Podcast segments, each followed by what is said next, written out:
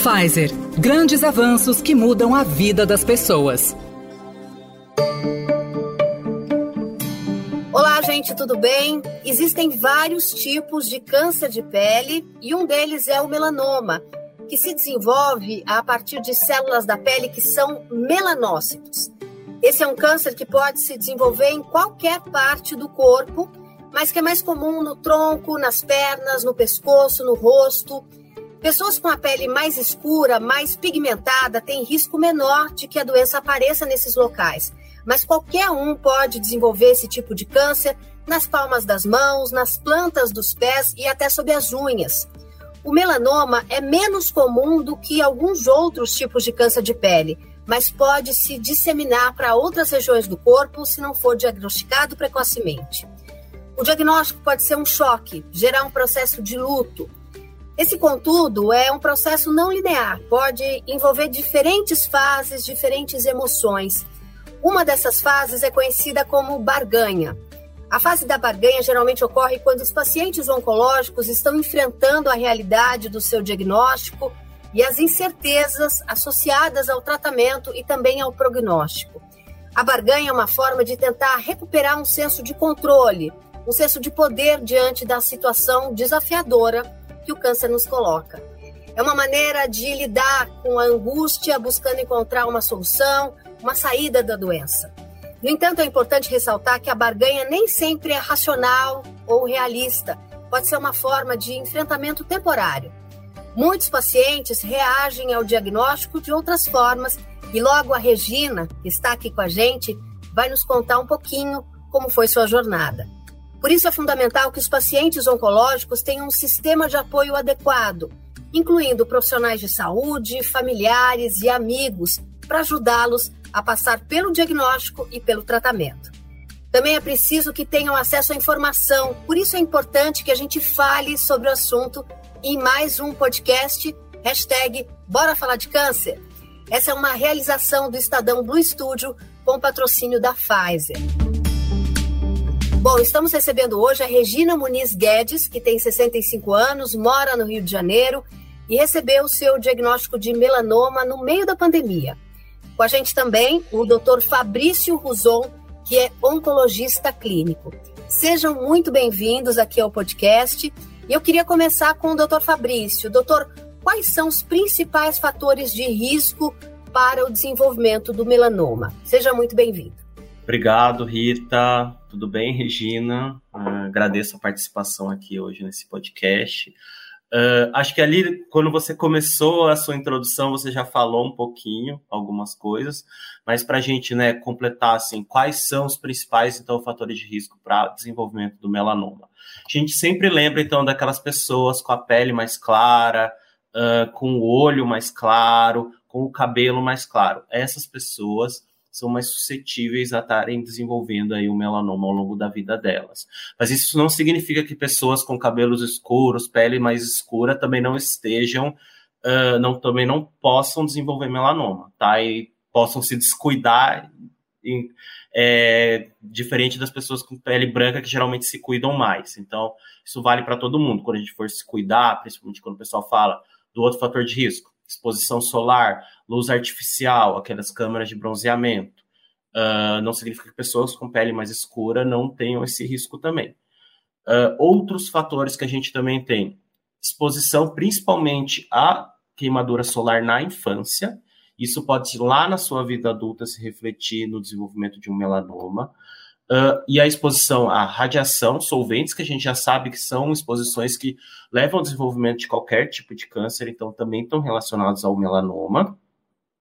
E também a história familiar. A gente sabe que sempre a história, a história familiar de aquelas pintas incomuns que algumas pessoas têm, uh, ou principalmente a história de melanoma em algum familiar, isso também é um fator de risco. Doutor, o senhor falou de pintas, né? Quais são esses sinais e sintomas comuns do melanoma que eu devo ficar atento? Então, se eu tenho essas pintas, eu tenho que ficar de olho. O que mais que eu tenho que observar no corpo? A gente sempre tem que ficar muito atento àquela lesão que a gente não tinha. E você sempre está olhando o seu corpo.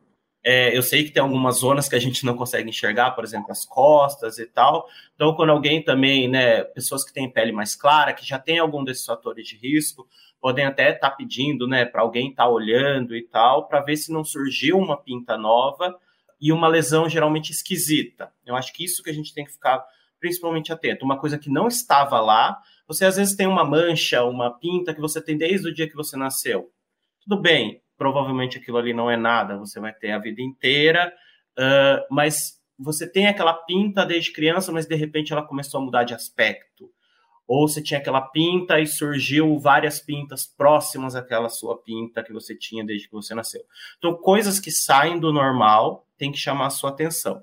E aí, de sinais, né, características, assim, que a gente também tem que ficar atento é, então, mudança de cor da pinta, uh, mudança de tamanho, mudança da forma, ela tem uma borda mais irregular, ou seja, ela não é redondinha, geralmente uh, ela é toda cheia de detalhes na borda.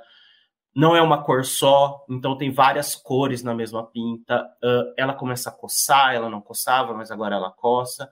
Ela começa a sangrar, né? Não é normal sangrar, ou ela começa a ulcerar.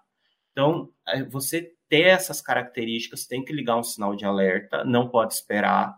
Uh, e imediatamente você tem que. Não é procurar o vizinho, procurar o amigo, não. Você tem que procurar um médico. O dermatologista, inicialmente. Isso, de preferência, um, pode ser até um médico, né? Para quem às vezes tem um pouco mais de dificuldade de acesso, né? Às vezes você procurar uh, um médico já que você vai, um clínico geral, um, um médico do próprio posto de saúde, mas que ele referencie você para um dermatologista. A gente sabe que às vezes tem a dificuldade, né? Pessoas que utilizam o sistema único de saúde não conseguem marcar um dermatologista diretamente, né? Isso talvez seja uma realidade mais para as pessoas que têm planos de saúde. Quem consegue um acesso mais fácil, obviamente você já vai direto num dermatologista.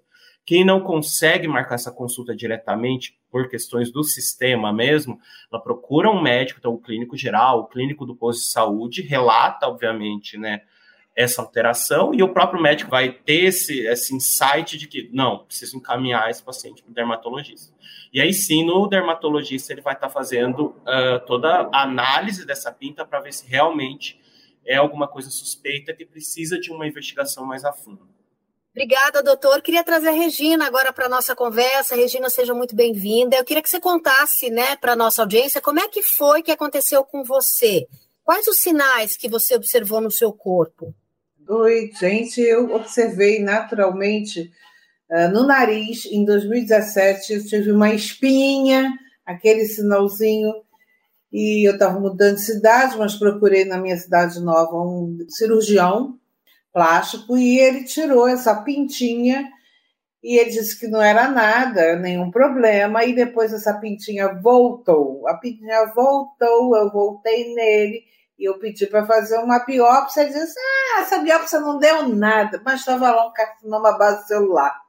Não deu nada. Isso foi em 2018. E aí começou a aparecer uma pinta aqui na minha testa, meu cabelo começou a cair, minha pele muito ressecada, né? Aí procurei os meus médicos. Quando eu cheguei na dermatologista, ela me olhou e disse: Ah, eu vim aqui porque eu queria ver meu cabelo que está caindo. Eu disse, você não tem que ver seu teu cabelo, você tem que ver essa pinta que está aí, que está horrível. Eu estou muito preocupada com essa pinta. Ela foi, examinou e disse: olha, Regina, isso é um melanoma, a gente precisa fazer uma biópsia disso.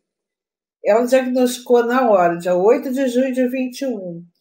Ô, Regina, Aí... deixa eu ver se eu entendi. Essa pinta do nariz que o, que o cirurgião tirou e que você pediu a biópsia já tinha dado um resultado? Já, tinha dado um resultado de carcinoma base celular. Mas o base celular ele não é muito levado em consideração. É a tal da pintinha, da, da acnezinha que todo mundo acha que é uma espinhinha que não seca, esse que é o problema. E aí, quando veio a biópsia, eu fui encaminhada logo para um oncologista dermatológico, e aí começamos o tratamento, né? O tratamento foi fazer os exames para, para ver se havia alguma metástase, porque eu não sabia exatamente quanto tempo eu tinha aquela pinta. Então, no PET scan, eu vim com várias pintinhas aqui no mediastino e no pulmão, que fizemos uma, uma, uma biópsia, né, aquela biópsia investigativa. E aí, no meio disso tudo, eu consegui uma toxoplasmose. E um, aí fiz essa investigação, um mês depois eu operei. Já tinha um linfonodo aqui ruim no, no, no lado esquerdo, né? Já um infectado um linfonodo. Mas a minha recuperação foi excelente, porque 15 dias depois eu tive Covid e marido Covid, filha, netos, todo mundo. Que loucura! Regina, foi. como é que foi receber esse diagnóstico do melanoma, né? Porque uma pinta é uma coisa que a gente muitas vezes não, não, não leva muito a sério, né? É. Como é que foi receber esse diagnóstico? Eu estou na fase do que você classifica de barganha, tentando retomar minha vida, porque eu fui, vamos resolver, e vamos resolver ad infinitamente. Tanto que eu já fiz essa cirurgia do melanoma em setembro de 2021 e agora, em janeiro, eu tirei um melanoma na coxa, né, na parte da frente da coxa, e um na batata da perna, que era uma pinta que eu jamais imaginaria que aquilo era um melanoma. E na perna esquerda, do lado esquerdo, junto ao joelho, já tirei para biópsia uma pinta que era estranha. Na verdade, assim, eu sou eu, eu sou de resolver o problema agora que eu estou caindo tentando retomar minha vida. Ah, eu tive um melanoma, Jesus, que foi isso? Eu podia ter morrido porque eu nem notei que essa pinta aqui que foi a pior, né? A tal do Breslow e etc. foi o pior deles. E o melanoma, o que eu vejo hoje, e nos grupos que eu acompanho, né? Tem grupo brasileiro de melanoma, onde eu me considero voluntária, é uma doença altamente perigosa, porque quando você olha, ele já está tomando conta de você e as pessoas dizem assim, mas eu só tinha uma pintinha. Doutor Fabrício, eu queria pegar esse, esse depoimento da Regina e falar sobre os métodos de diagnóstico, né? Então, assim, foi uma coisa visível que a dermatologista logo pediu uma biópsia, mas quais são os outros exames que são necessários serem feitos quando você descobre essa primeira pinta, como no caso da Regina? Né? Qual que é a sequência ali de exames que você tem que fazer quando você identifica esse primeiro tumor? Igual a Regina falou, né? Primeiro ela procurou, foi até que naquela ordem, né, Regina? Você procurou uma médica que não era especializada, mas ela logo já te encaminhou para uma dermatologista, e a própria dermatologista daí já iniciou a sequência, é, obviamente, do diagnóstico. O dermatologista ele vai ter expertise de estar tá identificando quais são as lesões suspeitas tá? Mas ele não consegue ter certeza, mesmo ele tendo toda a experiência, todas as características que a gente consegue ver com os nossos olhos, você precisa de uma confirmação uh, anatomopatológica que a gente fala. Você precisa pegar um pedaço da lesão e mandar esse pedaço para análise pelo médico patologista. Ele vai olhar, vai fazer os testes que são necessários, vai conseguir determinar Igual ela falou, aquela lesão inicial dela, ela tinha uma que era um vaso celular, você pode ter um espino celular, você pode ter um melanoma, são tipos de câncer de pele. Ou pode não ser nada, pode ser uma lesão benigna. A partir do momento que você fizer o diagnóstico, então anatomopatológico, ah, é um melanoma, você vai ter que saber em que estágio que está esse melanoma. Então, se é uma doença só localizada, uma doença inicial, assim, falando em de um jeito mais leigo, né? Uma doença que só está ali na pele, ou uma doença que já começou a se espalhar. A Regina falou, por exemplo, de um gânglio, um linfonodo, que a gente chama. Então, já foi para esse gânglio, linfonodo ali pertinho da lesão. Ou se, por exemplo, já espalhou para outras partes do corpo, que é quando a gente fala que é a metástase, que é o estágio 4, ou estágio avançado.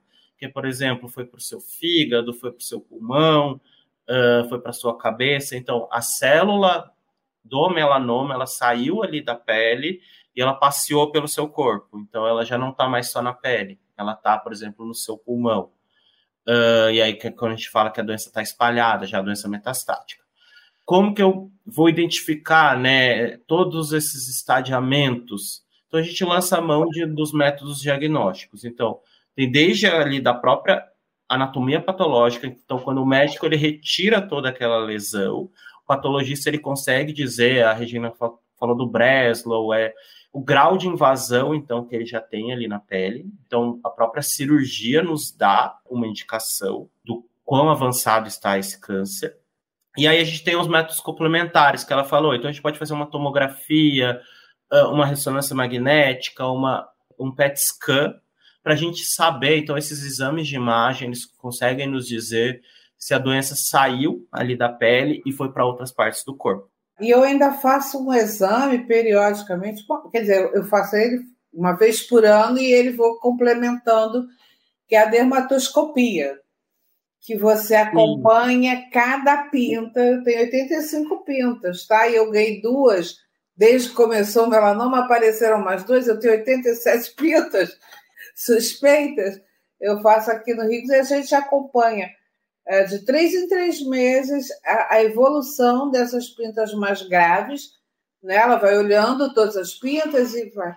Então, o acompanhamento e, e que o e hoje a tecnologia nos ajuda muito, porque hoje eu posso pedir, um exemplo, meu marido, tira a foto aí das minhas costas. E daqui a três meses eu olho, olha essa pinta aqui, tira outra foto e comparar. Que a gente era um recurso que a gente não tinha. Né? Então, é uma, é um recurso que as pessoas podem usar não, não necessariamente indo ao médico, né? Até uma visualização simples, né? Uma forma de se cuidar. Agora, né? Regina, além desse acompanhamento das pintas que você descreveu aí, das 87 pintas, é, você faz outros tipos de tratamento, outros acompanhamentos? Olha, Rita, efetivamente, do melanoma, eu faço só as consultas médicas. Eu, eu não necessitei tomar qualquer remédio né? qualquer, qualquer química. Então, eu faço de três em três meses, de dois em dois meses, dependendo do exame de sangue. Eu vou, vou ao meu, o meu onco, né? E a gente refaz os exames. De seis em seis meses eu tenho feito PET scan, até para ajudar na toxoplasmose, né? Que ele acompanha também, né? E a minha infectologista também é isso que eu faço. Ele vai apurando através dos exames de sangue, os marcadores e o PET scan. Quando a gente suspeita de alguma coisa, é, eu estava me sentindo um pouco estômago meio estranho, né? Fizemos uma ultrassonografia, é, fazemos ultrassonografia da tiroide, que eu tenho uns gânglios na tiroide, a gente acompanha, né? Então a gente vai acompanhando com os exames suplementares que a gente tem. Eu queria só fazer um esclarecimento aí para quem está ouvindo a gente, que essa toxoplasmose ela veio aí de graça, ela não tem nada a ver com não, o melanoma, né? É um presente que eu ganhei para ficar mais atenta ainda, que a gente às vezes não toma conta da gente. Eu acho que é um problema efetivamente do meu tom de pele. Uh, eu pedi um, um, exame genético, meu oncologista Regina, você apareceu já numa idade que seria qualquer exposição para a tua pele seria danosa. Então, uhum. não seria um caso, eu não vejo como um caso genético. Uhum. Né? Então, é, eu não fiz um, um teste genético uhum. por causa da idade que ele começou. Doutor Fabrício, fazendo um gancho aí com essa coisa da genética que a Regina trouxe aqui para a conversa, né? a gente sabe que alguns cânceres têm ali um fator genético, de mama, por exemplo. O melanoma e esses diferentes subtipos, queria até que você falasse brevemente sobre cada um deles, ele é exclusivamente da vida que a gente leva, dessa exposição ao sol, da cor da nossa pele, ou ele pode ter também um fator genético?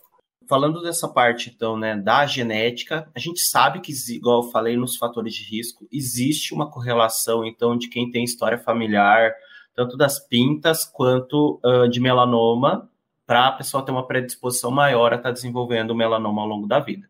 Então, talvez ali a gente já tenha esse link genético.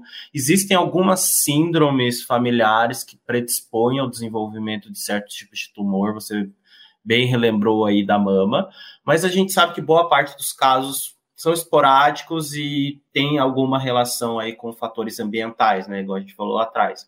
Exposição ao sol, exposição a, a fatores externos, né, radiação, enfim.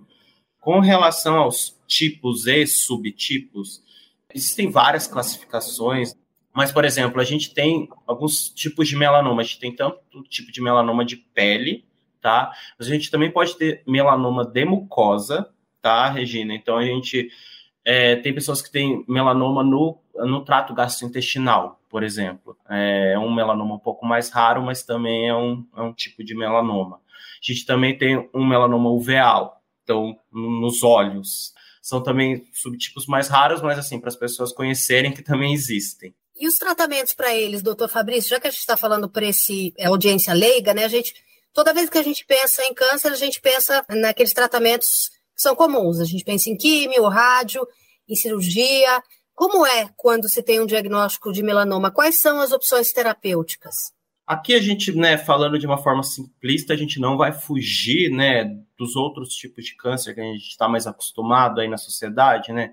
fala muito do câncer de mama, né? Então a gente tem basicamente quando a doença está mais localizada, a gente sempre tem um objetivo curativo, ou seja, resolver o problema. E como que a gente resolve? Cirurgicamente. A gente tem que tirar aquelas células, né, que são as células malignas do corpo.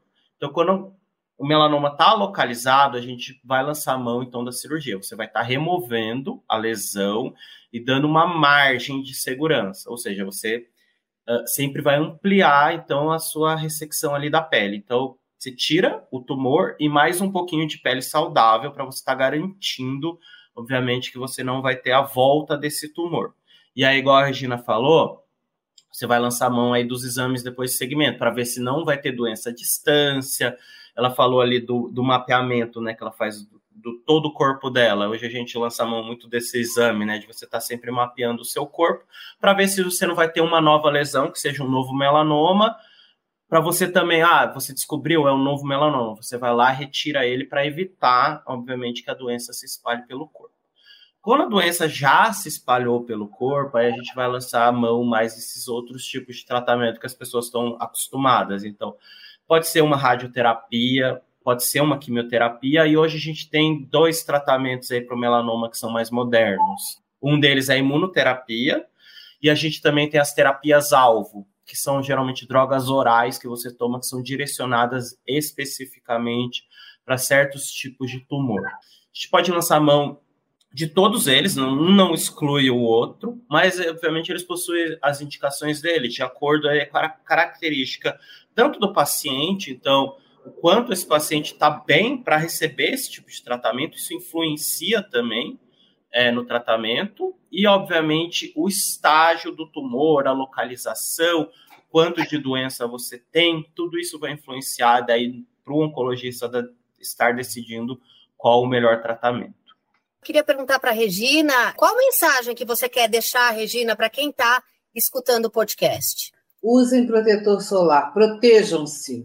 Tirem as crianças meio-dia do sol, por favor. Não vão à praia depois das 10 com os bebezinhos.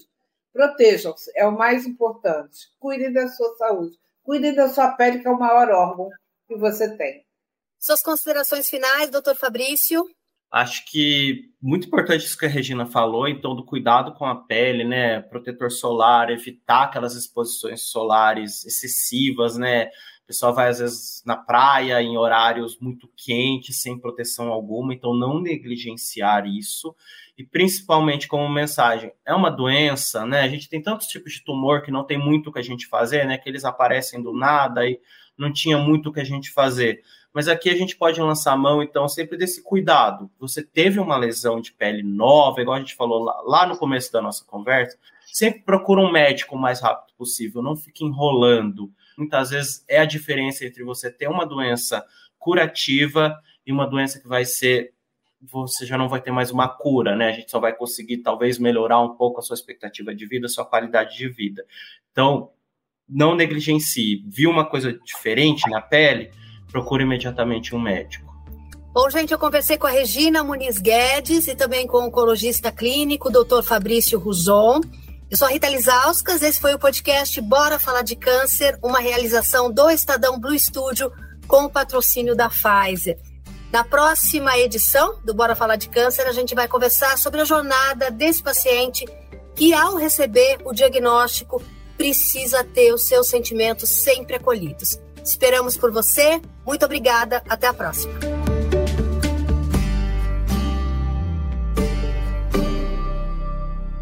O diagnóstico do câncer gera no paciente uma série de sentimentos que fazem parte do processo de entendimento da doença, como a negação, a revolta, a barganha, a depressão e a aceitação. Quer saber mais? Então bora falar de câncer na série de podcasts patrocinada pela Pfizer, aqui no Estadão Notícias. A série de podcasts Bora Falar de Câncer é um patrocínio da Pfizer. Pfizer Grandes avanços que mudam as vidas das pessoas.